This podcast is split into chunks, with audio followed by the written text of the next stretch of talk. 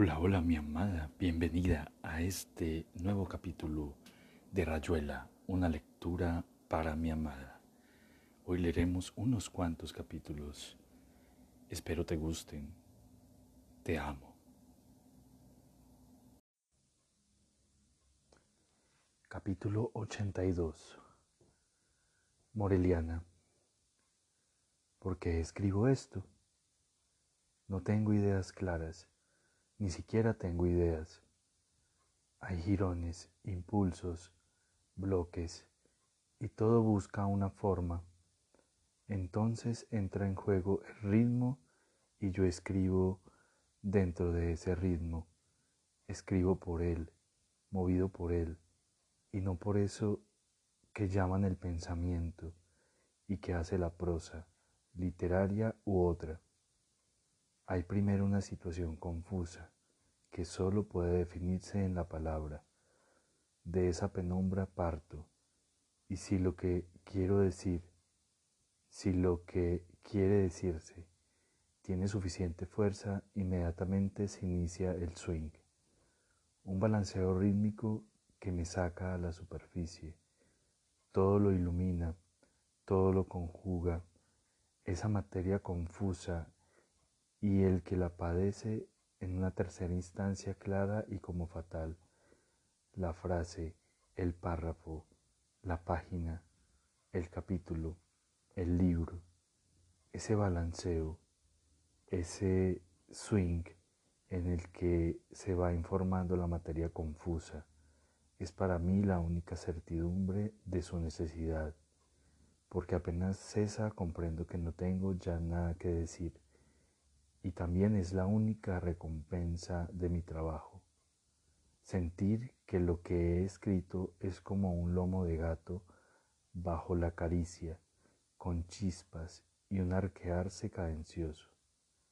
Así, por la escritura bajo al volcán, me acerco a las madres, me conecto con el centro, sea lo que sea.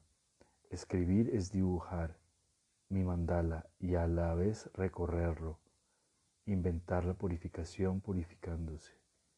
Tarea de pobre chamán, blanco con calzoncillos de nylon.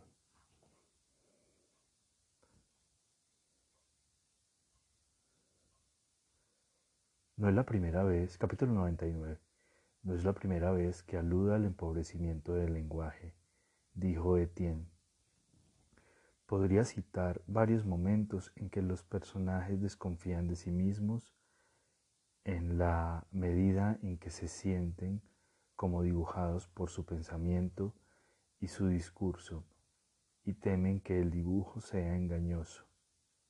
Honneur des hommes sans langage.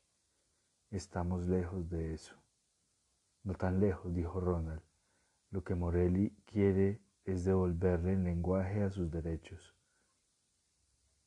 Habla de purgarlo, castigarlo, cambiar, descender, por bajar como medida higiénica, pero lo que él busca en el fondo es devolverle al verbo descender todo su brillo, para que pueda ser usado como yo uso los fósforos y no como un fragmento decorativo, un pedazo de lugar común. Sí, pero ese combate se cumple en varios planos, dijo Oliveira saliendo de un largo mutismo. En lo que acabas de leernos está bien claro que Morelli condena en el lenguaje el reflejo de una óptica y de un órgano falsos, incompletos, que nos enmascaran la realidad, la humanidad. A él en el fondo no le importa demasiado el lenguaje, salvo el plano estético. Pero esa referencia a Letos es inequívoca. Morelli entiende que el mero escribir estético es un escamoteo y una mentira, que, que acaba por suscitar al lector hembra, al tipo que no quiere problemas sino soluciones, o falsos problemas ajenos que le permiten sufrir cómodamente sentado en su sillón, sin comprometerse en el drama que también debería ser el suyo. En la Argentina si puede incurrir en localismos, con permiso del club, ese tipo de escamoteo nos ha tenido de lo más contentos y tranquilos durante un siglo. Feliz el que encuentra a sus pares, los lectores activos, recitó Wong. Está en ese papelito azul en la carpeta 21, cuando leí por primera vez a Morelli en Meudon una película secreta Amigos cubanos, me pareció que todo el libro era la gran tortuga patas arriba, difícil de entender. Morelli es un filósofo extraordinario, aunque sumamente bruto a ratos. Como tú, dijo Perico, bajándose del taburete y entrando a codazos en el círculo de la mesa. Todas esas fantasías de corregir el lenguaje son vocaciones de académico, chico, por no decirte de gramático. Descender o bajar la cuestión es que el personaje se largó escalera abajo y se acabó. Perico, dijo Etienne, nos salva de un excesivo confinamiento de remontar a las abstracciones que a veces le gustan demasiado. A Morelli. Te diré, dijo Perico combinatorio, a mí eso de las abstracciones... El coñac le quemó la garganta a Oliveira que resbalaba agradecido a la discusión donde por un rato todavía podría perderse. En algún pasaje, no sabía exactamente cuál, tendría que buscarlo. Morelli daba algunas claves sobre un método de composición. Su problema previo era siempre el resecamiento, un horror mayarmiano frente a la página en blanco, coincidente con la necesidad de abrirse paso a toda costa. Inevitable que una parte de su obra fuese una reflexión sobre el problema de escritura. Se iba alejando así cada vez más de la utilización profesional de la literatura, de ese tipo de cuentos o poemas que le habían valido su prestigio inicial. En algún otro pasaje Morelli decía haber releído y con nostalgia y hasta con asombro textos suyos de años atrás. ¿Cómo habían podido brotar esas invenciones?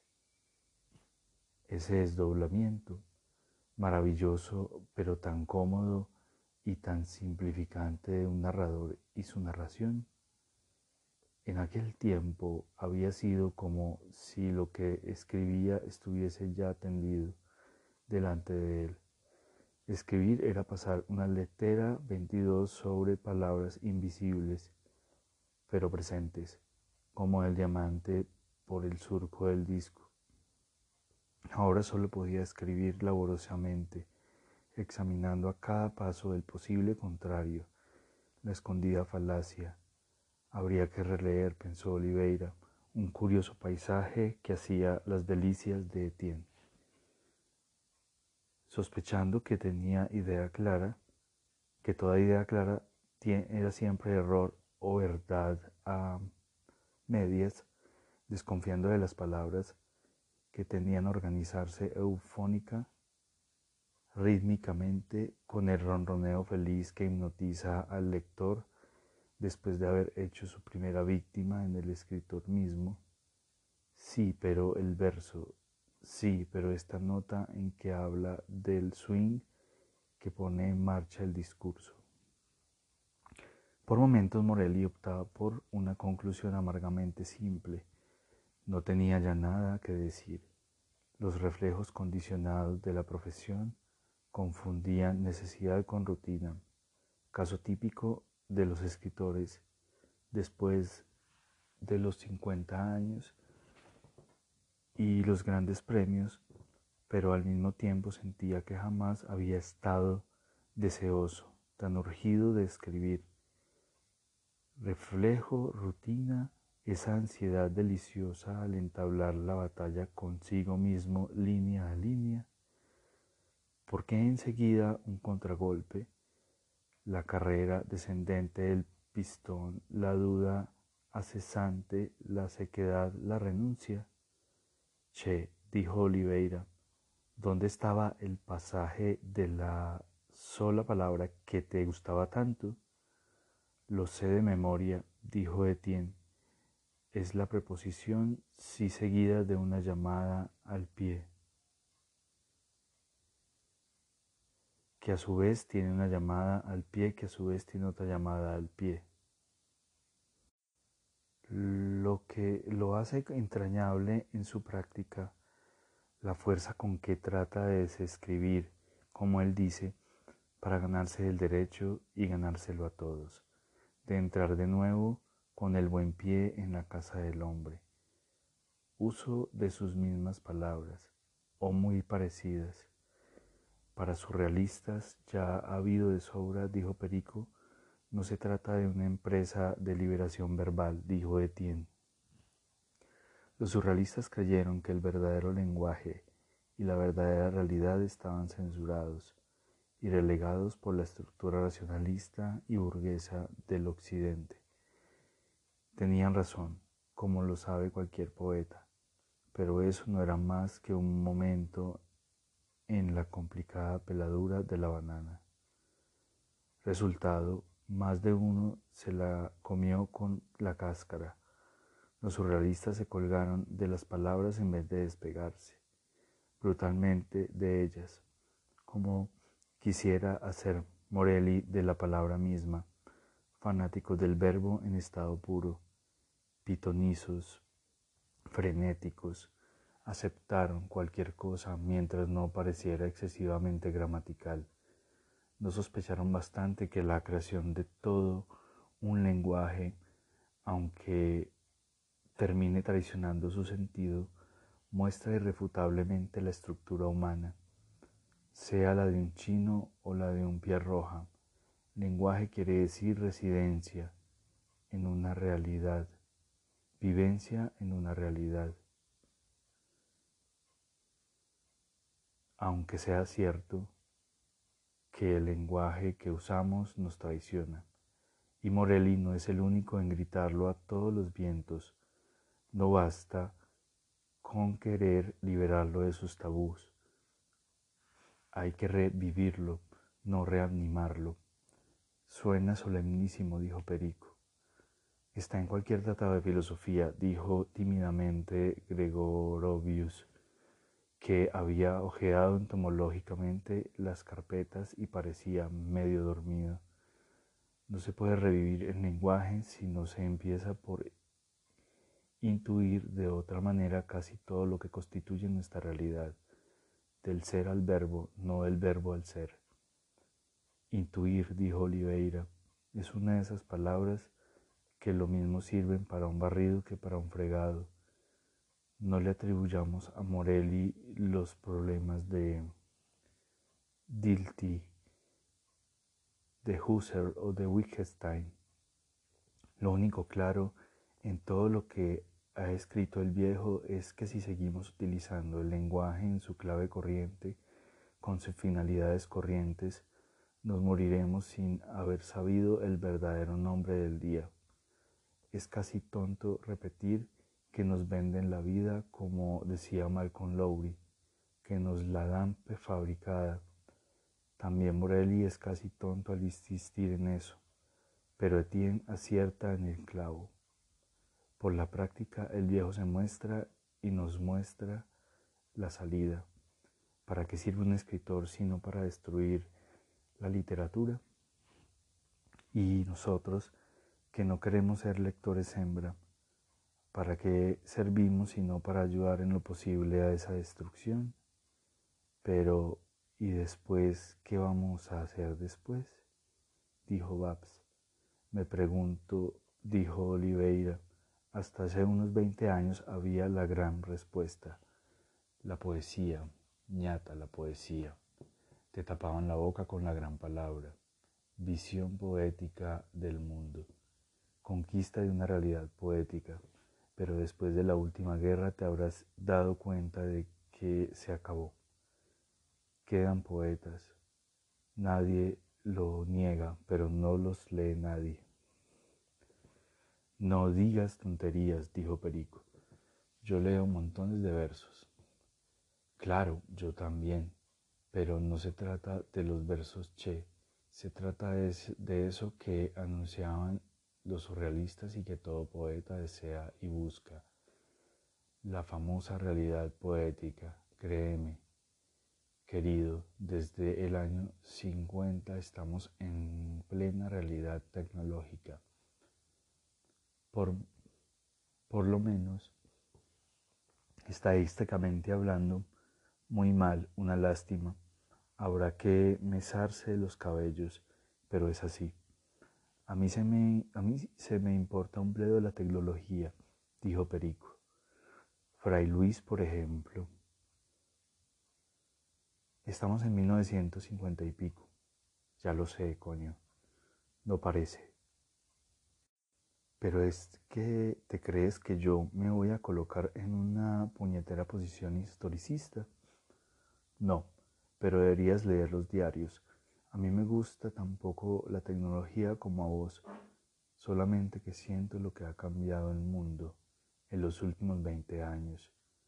Cualquier tipo con más de 40 abriles tiene que darse cuenta, y por eso la pregunta de Babs nos pone a Morelli y a nosotros contra la pared.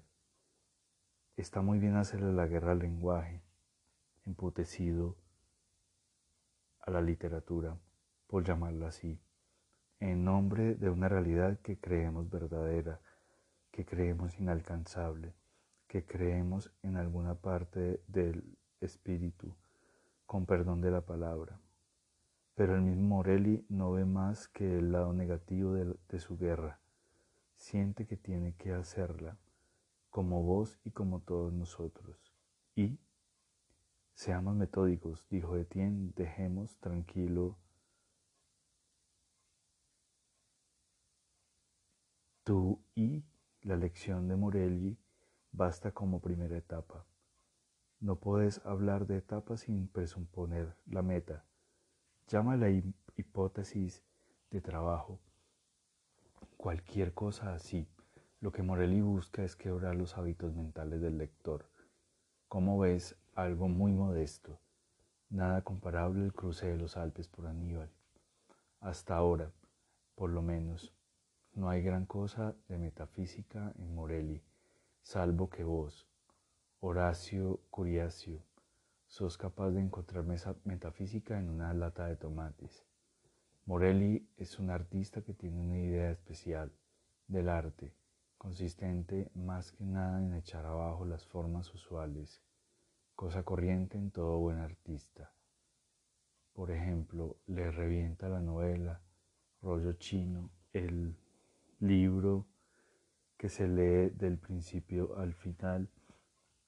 Como un niño bueno, ya te habrás fijado que cada vez le preocupa menos la ligación de las partes, aquello que una palabra trae la otra. Cuando leo a Morelli, tengo la impresión de que busca una interacción menos mecánica, menos casual de los elementos que maneja se siente que lo ya escrito condiciona apenas lo que está escribiendo, sobre todo que el, el viejo, después de centenares de páginas, ya ni se acuerda de mucho de lo que ha hecho. Con lo cual, dijo Perico, le ocurre una enana de la página 20, tiene 2 metros 5 en la página 100. Me he percatado más de una vez. Hay escenas que empiezan a las seis de la tarde y acaban a las cinco y media. Un asco. ¿Y a vos no te ocurre ser enano o gigante según andes de ánimo? dijo Ronald. Estoy hablando del soma, dijo Perico. Cree en el soma, dijo Oliveira.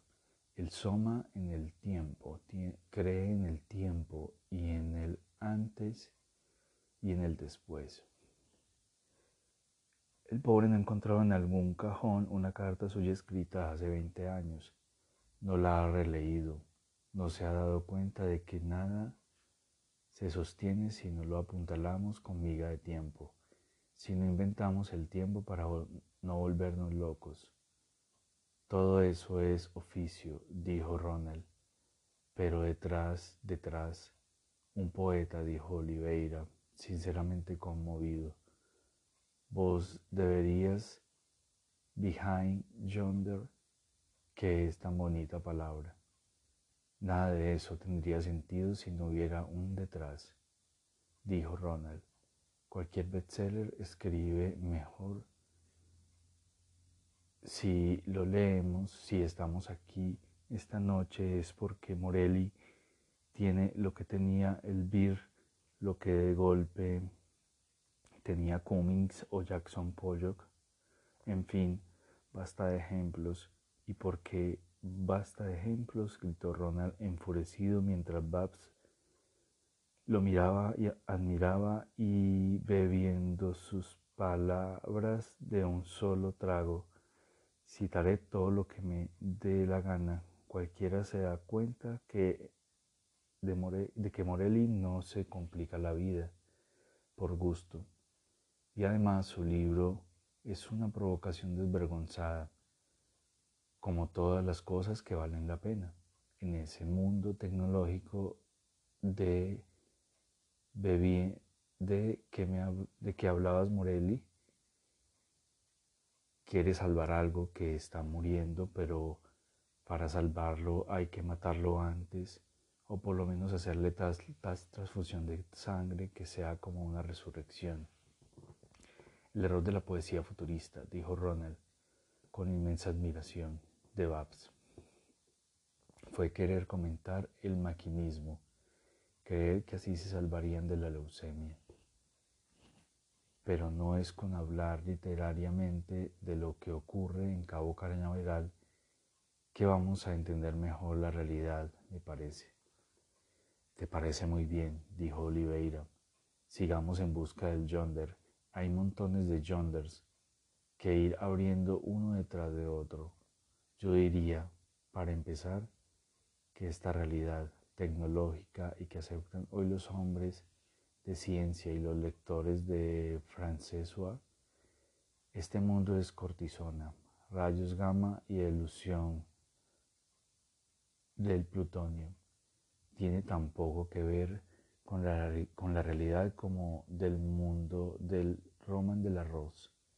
Si se lo mencioné hace un rato a nuestro perico fue para hacerle notar que sus criterios estéticos y su escala de valores están más bien liquidados y que el hombre después de haberlo esperado todo de la inteligencia y del espíritu se encuentra como traicionado, oscuramente consciente de que sus armas se han vuelto contra él, que la cultura, la civita, lo han traído a este callejón sin salida donde la barbarie de la ciencia no es más que una reacción muy comprensible. Perdón por el vocabulario. Eso ya lo dijo Clayes, dijo Gregorovius. No pretendo ningún copyright, dijo Oliveira. La idea es que la realidad acepte la de, Santa, de la Santa Sede, la de René Char o la de Oppenheimer, es siempre una realidad convencional, completa y parcelada, la admiración de algunos tipos frente a un microscopio. Electrónico no me parece más fecunda que la de las porteras por los milagros de Lourdes. Creer en lo que llaman materia, creer en lo que llaman espíritu, vivir en Emanuel o seguir cursos de Zen, plantearse el destino humano como un problema económico, como un puro absurdo, una lista es larga, la lección es múltiple, pero por el mero hecho de que pueda haber elección y que la lista sea larga, basta para mostrar que estamos en la prehistoria y en la prehumanidad. No soy optimista. Dudo mucho que alguna vez accedamos a la verdadera historia de la verdadera humanidad. Va a ser difícil llegar al famoso Yonder de Ronald, porque nadie negará que el problema de la realidad tiene que plantearse en términos colectivos, no en la mera salvación. algunos elegidos hombres realizados, hombres que han dado el salto fuera del tiempo y se han integrado en una suma, por decirlo así. Sí, supongo que los ha, ha habido y los hay, pero no basta. Yo siento que mi salvación, suponiendo que pudiera alcanzarla, tiene que ser también la salvación de todos, hasta el último de los hombres.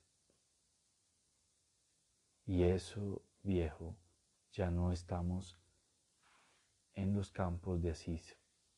Ya no podemos esperar que el ejemplo de un santo siembre la santidad, que cada gurú sea la salvación de todos los discípulos. Volvé de Banares, aconsejó Etienne, hablamos de Morelli, me parece, y ahora, y para empalmar con lo que decías, se me ocurre que ese famoso Yonder no puede ser imaginado como futuro en el tiempo, en el espacio. Si seguimos ateniéndonos a las categorías kantianas, parece querer decir Morelli que no saldremos nunca del atolladero. Lo que llamamos realidad verdadera, realidad que también llamamos yonder, a veces ayuda a darle nombres, muchos nombres a una entrevisión, por lo menos se evita que la noción se cierre y se acartone. Esa verdadera realidad, repito, no es algo por venir, una meta, el último peldaño, el final de una evolución. No, es algo que ya está aquí, que en nosotros se la siente. Basta tener el valor de estirar la mano en la oscuridad. Yo la siento mientras estoy pintando. Puede ser el malo, dijo Oliveira. Puede ser una mera exaltación estética, pero también podría ser ella. Sí, también podría ser ella. Está aquí, dijo Babs tocándose la frente. Yo la siento cuando estoy un poco borracha o cuando... Soltó una carcajada y se tapó la cara. Ronald le dio un empujón cariñoso. No está serio. Es... No iremos muy lejos por ese camino, dijo Oliveira. ¿Qué nos da la poesía sino esa, esa televisión, esa entrevisión? Vos, yo, Babs, el reino del hombre no ha nacido por unas pocas chispas aisladas. Todo el mundo ha tenido su instante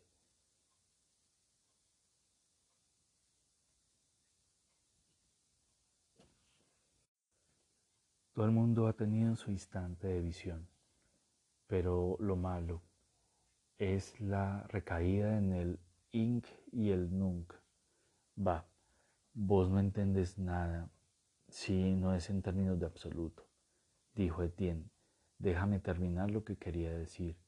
Morelli cree que si los liroforos, como dice nuestro perico, se abrieran paso a través de las formas petrificadas y periclitadas, ya sea adverbio de modo, un sentido del tiempo o lo que te dé la gana, harían algo útil por primera vez en su vida al acabar con el lector hembra, o por lo menos al menos acabarlo seriamente, ayudarían a todos los que de alguna manera trabajan para llegar al yonder.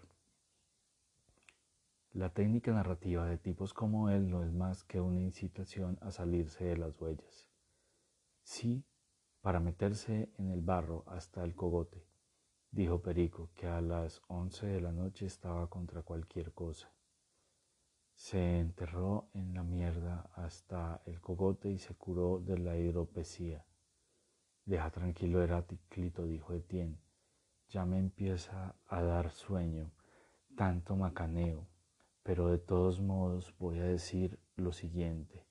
Dos puntos. Morelli parece convencido de que si el escritor sigue sometido al lenguaje que le han vendido junto con la ropa que lleva puesta y el nombre y el bautismo y la nacionalidad. Su obra no, tendría, no tendrá otro valor que el estético, valor que el viejo parece despreciar cada vez más. En alguna parte es bastante explícito. Según él no se puede según él no se puede denunciar nada si se lo hace dentro del sistema al que pertenece lo denunciado.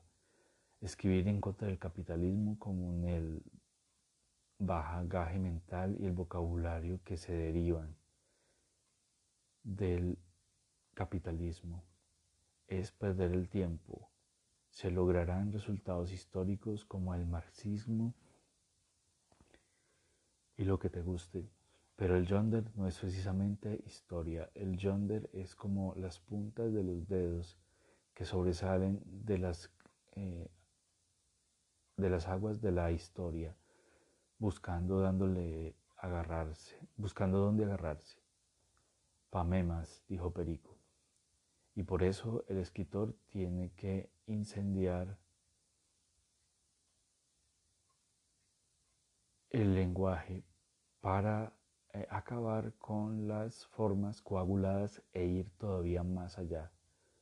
Poner en duda la posibilidad de que este lenguaje esté todavía en contacto con lo que pretende mentar, no ya las palabras en sí, porque eso importa menos, sino la estructura total de una lengua, de un discurso para todo lo que se sirve de una lengua sumamente clara, dijo Perico. Por supuesto, Morelli no cree en los sistemas onomatopéyicos ni en los letrismos. No se trata de sustituir la sintaxis por la estructura automática o cualquier otro truco al uso. Lo que él quiere es transgredir el hecho literario total, el libro, si quiere, si a veces en la palabra, a veces en lo que la palabra transmite. Procede como un guerrillero, hace saltar lo que puede, el resto de su camino. No creas que no es un hombre de letras. Habría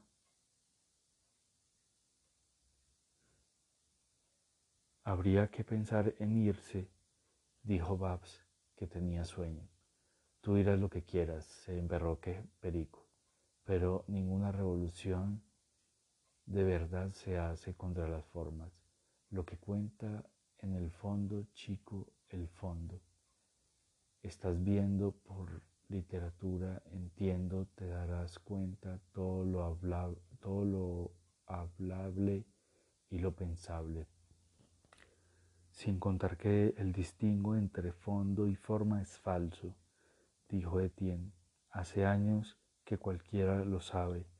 Distingamos más bien más entre elemento expresivo, o sea, el lenguaje en sí, y la cosa expresada, o sea, la realidad haciéndose conciencia.